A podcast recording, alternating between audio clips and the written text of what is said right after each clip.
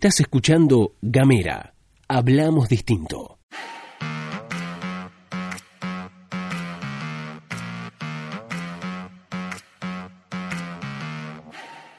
Hola, hola, hola, hola, hola, ¿qué tal? Buenos días, buenas tardes, buenas noches o lo que sea que coincida con el momento en el que le diste play a este mini podcast. Estás escuchando La Pastilla de Gamera, este micro informativo que distribuimos de lunes a viernes. Mi nombre es Luz Escarpati y como es habitual me acompaña Gastón Lodos. Muy buenos días, Luz, muy buenos días a todos, a todas, a todos quienes están escuchando. Bienvenidos, bienvenidas, bienvenidos a La Pastilla de Gamera. Rapidito la cuestión así administrativa. Recuerden que pueden mandar un mensaje de WhatsApp al más 549-2901-502990. También estamos en arroba gamera tdf, esas son nuestras redes sociales.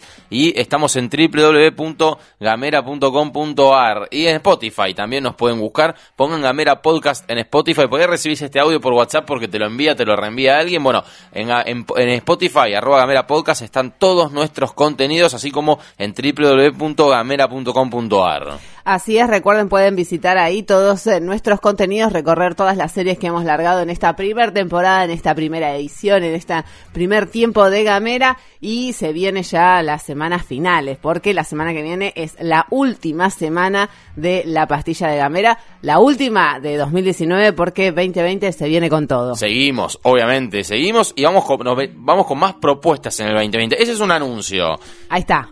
Otro anuncio, dos anuncios más. La semana que viene estamos organizando para la semana que viene, para el viernes que viene, gran sorteo gran, ¿sí? Sorteo de fin de año de Gamera con varios premios, una multiplicidad de premios, así que esténse atentos, atentes a nuestras redes sociales porque se vienen premios, premios de fin de año de Gamera para todos los que nos acompañaron durante este breve tramo del año que arrancamos con este loco, loco proyecto de comunicación. Y lo otro, lo otro anuncio es que esta tarde, esta misma tarde, vamos a estar largando un especial. Así es. Lo único que vamos a decir al respecto, especial crossover. Nada más que eso. Lo venimos anunciando durante la semana. Finalmente se concretó hoy a la tarde. atentes, atentos, atentas. Porque vamos a estar largando ese, este especial de la pastilla de Gamera. Y ahora sí, vamos con el recorrido de las noticias. Arrancamos por las provinciales. Mucho, mucha cosa política, hay que decir, porque se está llevando adelante la transición entre el gobierno interino, lo vamos a poner así, entre el gobierno que conduce Juan Carlos Arcando y todo su gabinete y lo, el gobernador electo Gustavo Melella y su equipo de gestión. Arcando que va hasta el baño con la banda y con el bastón, ¿no? Sí. Porque en todos lados donde está Arcando sale en la, en la asunción de, Har de Harrington con la banda y el bastón, sale en una entrevista con TN con la banda y el bastón. Lo, lo van a enganchar un día en Tantesara desayunando con la banda y el bastón, ¿eh? A mí me contó un pajarito que se pone el pijama y se pone la banda y el Y bastón. claro, porque tiene que demostrar que es gobernador, ¿no? Por supuesto. Claro. No vaya a ser que no vaya a ser que dude alguien de su de su poder, de su legítimo poder como gobernador. que vayan a dudar de su legitimidad. En ese sentido, en relación con el tema de la transición, se empezaron a juntar los equipos del gobierno que está ahora con el gobierno entrante. Bueno, quien habló de eso fue Vallejos, que es el jefe de gabinete que, mm, que puso Arcando. Para los que no lo recuerdan, eh, Vallejos se hizo famoso, lo pueden recordar, de gestiones anteriores como la de Hugo Cócaro, porque fue coordinador de la gestión de Hugo Cócaro y se desató, se desató en su momento una polémica, un cuestionamiento de en 2007, dos- 2007 tiene que haber sido, tal vez 2006, en donde diferentes organizaciones de derechos humanos de Santa Fe cuestionaban a Vallejos porque había salido en unos listados como colaborador civil de la última dictadura cívico-militar y eclesiástica. Por supuesto, Vallejos había negado todo en su momento, pero el cuestionamiento por parte de organizaciones de derechos humanos de Santa Fe había sido muy fuerte. Bien, bueno, eh, esto fue debido a una desclasificación de archivos, este, en su momento una política llevada adelante por, por quien fuera presidente, ¿no? El señor Néstor Carlos Kirchner, el doctor Kirchner, ¿no? Así es. Bueno, en ese sentido, eh, ¿qué dijo Vallejos en relación con la transición? Es un desorden creativo, estamos, la información está fluyendo a borbotones, es una cosa de locos, estamos todos muy contentos con el trabajo que estamos haciendo, porque queda nada, queda nada de días hábiles, cero, porque ya el lunes asume el nuevo gobernador de la provincia. En ese marco, quien está on fire vía Twitter es la ex mandataria provincial Rosana Bertone, que, bueno, cuestiona un poco esta cosa del gobierno provincial celebrando la transición. Ya había sido muy dura con Arcando por eh, las medidas que había tomado en, te- en lo que tiene que ver con el eh, descongelamiento de los salarios políticos. Al gobernador electo Melella lo hemos invitado dos veces de manera formal a reunirnos por la transición. Las dos invitaciones fueron rechazadas, recordaba ayer Rosana Bertone vía Twitter y siguió en relación con este tema porque bueno, está se ve se la ve enojada, que se la ve enojada. Después en, en otro en ese mismo hilo se pregunta, ¿qué pasó en la reunión entre Melella y Arcando, lo que se sabe es que el día siguiente de esa reunión Arcando firmó el decreto número 4331 de aumento de sueldos a los funcionarios públicos. Muy pero muy enojada Rosana Bertone y dice, en ese marco, bueno, mientras que el nuevo presidente propone empezar por los derechos de los más vulnerables y pide que los que están en una mejor situación hagan un esfuerzo por el país que lo necesitan, en Tierra del Fuego se hace lo contrario, definía Rosana Bertone. Lo que me preguntaría yo es si Arcando cambió o siempre fue así, ¿no? Claro. Porque digo, no, no es nuevo en la política, lo conocemos hace rato. No es nuevo en la política, recordemos que fue el vicegobernador de Rosana Bertone durante toda su gestión y además él lo eligió como compañero de fórmula con eh, para las últimas elecciones que se desarrollaron este año.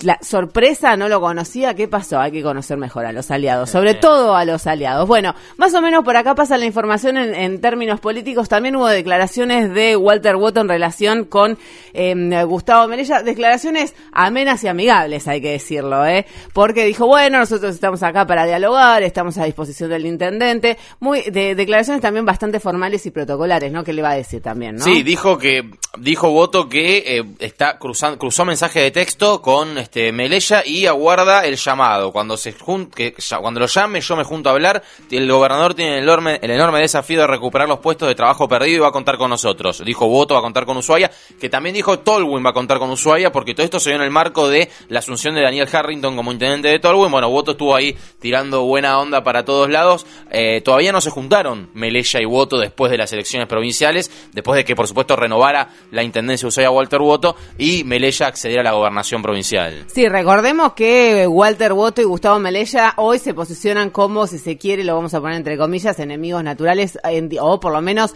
disputa por el poder de la gobernación de acá a cuatro años cuando Gustavo Melella quiera renovar su mandato y cuando Walter Boto tampoco no pueda eh, ser intendente nuevamente de Ushuaia y busque la gobernación de la provincia. Lo único para decir en relación con eh, Harrington, con la asunción de Harrington, que gabinete papá, eh, ahí sí que tenés paridad de género en el corazón de la isla. Parece que va a tener miembros, una, una nutrida cantidad de miembros mujeres en su gabinete, ¿no? Ya se conocieron los nombres, hay más mujeres que hombres y además hay que decir dos cosas. Secretaria de Gobierno es mujer, secretaria de Economía y Finanzas también es mujer, así que un, eh, un eh, pulgar arriba para el gabinete de Daniel Harrington. Otro tema. Una ¿Te cosita... acordás de Santo Biasati?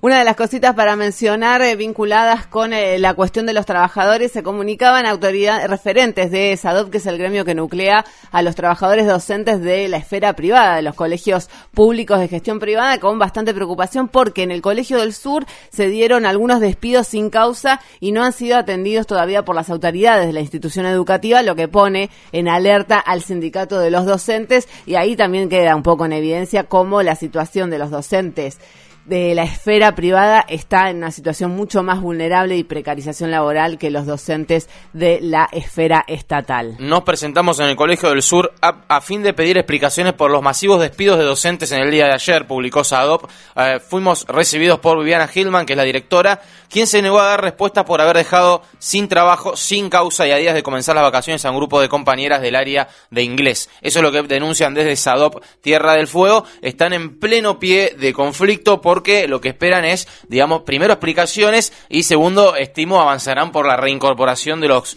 de los compañeros docentes que fueron despedidos aparentemente sin causa. Ahora sí, vamos a pasar a la órbita nacional porque hay un montón de informaciones, eh, mucha información vinculada con lo que va a ser el Congreso, anuncios de, eh, de medidas vinculadas con la economía y además eh, lo que tiene que ver con la ampliación de los derechos para las mujeres. Sí, la primera, actividad del ministro de Producción, el señor Matías Culfas, porque plantean que se va a volver a, mm, digamos, se van a aplicar ciertas medidas en relación a la canasta eh, navideña, perdón. Van a volver atrás, negocian volver atrás con los precios de algunos productos en relación a algunos aumentos que hubo recientemente y habrá una canasta navideña con precios accesibles. Fu- fue una mm, eh, reunión que se realizó entre distintos empresarios de lo que es este supermercados y demás, Alfredo Coto, Federico Brown, que es el de la Anónima, eh, gente de Walmart, Encosud, Libertad, bueno, gente por supuesto de todo el país, de Buenos Aires, de, pero bueno, acá quizás lo más importante es que, que estuvo presente la Anónima.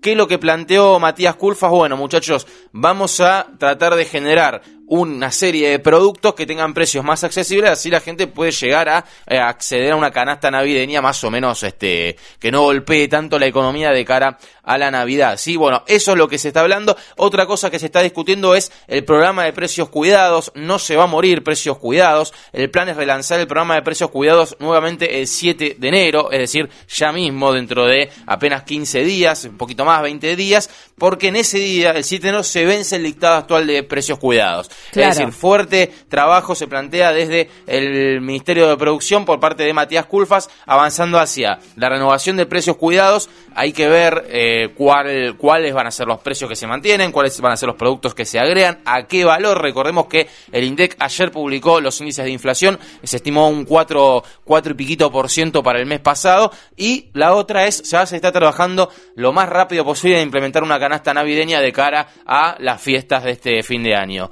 Otra cosa, ¿sí? Avanzo. Avance, avance. Eh, el presidente de la Nación, Alberto Fernández, llamó a sesiones extraordinarias, ¿sí? Del Congreso de la Nación. ¿Desde cuándo hasta cuándo? Desde el 13 hasta el 31 de diciembre, es decir, desde el viernes 13 hasta el último día del año, que se va a tratar la emergencia. Se van a tratar varias cosas, pero sobre todo lo que hay que prestar mucha, mucha atención, emergencia económica, social y sanitaria, a través de lo que se conoce como proyecto ómnibus, es decir, todo eso va a estar englobado dentro de un proyecto de ley que llevará el nombre de Ley de Solidaridad y Reactivación Productiva. Repito, Ley de Solidaridad y Reactivación Productiva. ¿Hacia dónde avanza esto? ¿Qué sería Ley de Solidaridad y Reactivación Productiva? Dos cosas. Por un lado, primero, se habla de aumentos en las asignaciones sociales, universal por hijo, en jubilaciones y demás. Y también se habla respecto a la solidaridad, y esto lo venía diciendo el presidente Fernández, de, bueno muchachos, es momento de que la Argentina se pongan las pilas los que más tienen, den una manita a los que menos tienen, ¿sí? ¿Por qué? Porque la cosa no va a estar fácil. Bueno, se habla de ciertas modificaciones en torno a políticas impositivas del Estado Nacional para generar una suerte de redistribución o un principio de redistribución vía emergencia económica, social y sanitaria. Interesante respecto a la emergencia sanitaria, y acá conecto con la otra noticia, si te parece, Luz. Y es que la emergencia sanitaria habló Ginés González García, el ministro estrella del gabinete de Alberto Fernández, el día de ayer de una conferencia de prensa. Brevemente voy a decir lo de la emergencia sanitaria y después vamos al protocolo ILE. Dale. ¿Qué es la emergencia sanitaria? Entre otras cosas contaba Ginés que las vacunas, estamos con una grave crisis de vacunación en la Argentina producto de políticas de Adolfo Rubinstein, el anterior secretario de salud de Mauricio Macri y de Mauricio Macri como jefe del de, eh, Estado Nacional. ¿Qué implica, por ejemplo, la emergencia sanitaria? Hay un montón de vacunas que están en la aduana que el, que el Estado Nacional compró al exterior y que quedaron trabadas en la aduana porque el mismo Estado Nacional no pudo pagar las tasas para destrabarlas de la aduana. De esas vacunas le compró el propio Estado Nacional, de esa aduana que es del Estado Nacional. Claro, el Estado le debe al propio Estado. Claro, tal cual. Entonces, la emergencia sanitaria, explicó Ginés González García, implicaría, por ejemplo, acelerar esos procesos de pagar las tasas y las retenciones que implica destrabar el tema de la vacunación en, las, en la aduana. Avanzo. Protocolo ILE. Bien, aquí, por supuesto, no soy el experto de esta mesa en estas cuestiones, no soy la voz autorizada, esta Luz Escarpati, pero brevemente vamos a contar, recuerden en su momento, el secretario de salud de Macri, Adolfo Rubinstein, y tuvo una intentona de salir por la puerta grande de, digamos, de su gestión y había actualizado el protocolo de la interrupción legal del embarazo, es decir, la interrupción por causales, ¿sí? Esto tuvo un fuerte rechazo por parte de otros integrantes del gobierno nacional anterior, y por supuesto entre ellos el presidente Mauricio Macri. Dieron de baja ese protocolo, Rubinstein renuncia, como un héroe prácticamente y el protocolo quedó enfriado. Bueno, hasta que apareció Don Ginés González García y héroe nacional. Volvió con el protocolo para la, para la atención integral de las personas con derecho a interrupción legal del, del embarazo. Dijo Ginés en una conferencia de prensa, ha sido actualizado y va a seguir siendo actualizado. ¿Cuáles son las dos razones centrales? Por un lado, las modificaciones que ocurren en la legislación de nuestro país. En el Código Civil y Comercial del 2015 se incluyeron derechos que no estaban en el protocolo del 2015, es decir, se actualizó en relación a la, modificación del Código Civil y Comercial del 2015. Iniciamos un camino que es el de la aplicación de la ley y creemos que va a haber algunas organizaciones antiderechos que van a cuestionar. Esto dijo el ministro de Salud, ¿eh? Con esos términos. Nosotros estamos dando una instrucción instrumento sanitario para que se cumpla la ley y los derechos de las personas, de la persona que lamentablemente está en situación de interrupción legal del embarazo.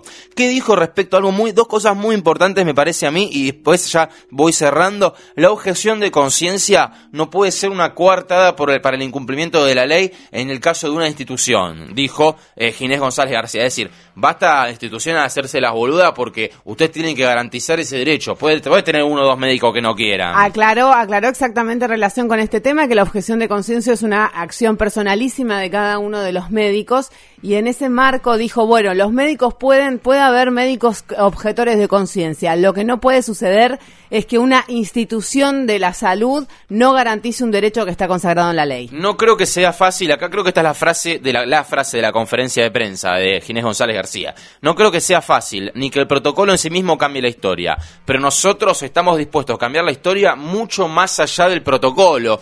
Digo, no sé qué se les ocurre a ustedes cuando escuchan esto, ¿no? Pero a mí se me ocurre claramente una cosa Voy a decir en relación con esa cosa que seguramente estás pensando, que ayer las mujeres técnicas profesionales que forman parte del Ministerio de Salud, que estaban acompañando a Ginés González García en la conferencia de prensa, las tres estaban sentadas a, al lado de Ginés con el pañuelo verde. Así es, bueno, finalmente se ha presentado el nuevo protocolo, eh, bueno, en realidad el protocolo actualizado para la interrupción legal del embarazo hoy mismo, viernes 13 de diciembre. Ya está publicado el eh, protocolo ILE en el Boletín Oficial de la República Argentina. Bien, bueno, entonces esa fue la conferencia de prensa. Ginés, por supuesto, también se comprometió. Es verdad porque aplica, porque también dijo, cada provincia después lo aplica de acuerdo a sus leyes y demás. Hay provincias que se están haciendo las otarias y no, ni siquiera lo tienen de cerca, otras provincias que tienen su propio protocolo y hay provincias que adhieren al protocolo nacional, digamos. El panorama es bien conocido y, y es, es muy diverso, pero Ginés lo que dijo es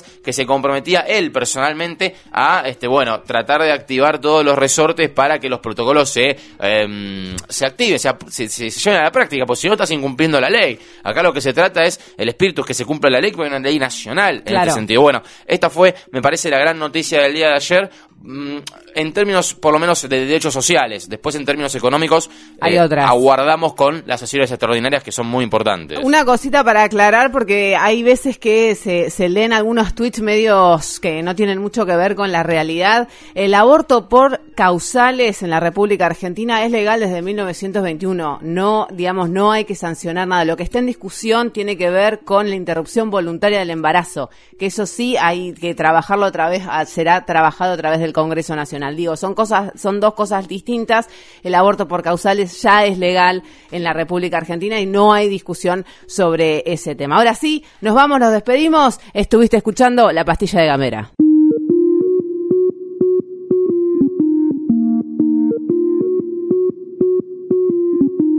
Seguí nuestros contenidos en gamera.com.ar.